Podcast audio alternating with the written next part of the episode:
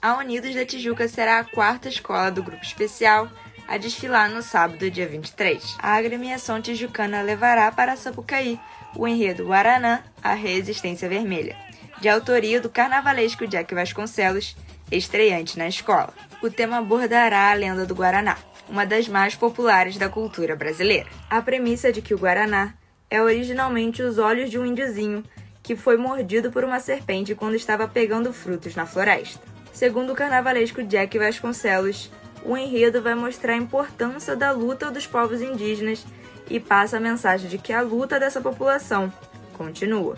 O samba é uma manifestação pela autonomia dos povos da floresta e destaca que eles são os donos da terra. Os Guajajaras saíram da fronteira do Maranhão com o Pará e estão na aldeia Maracanã. É o convite de uma escola de samba que está em um bairro que inspira indígena.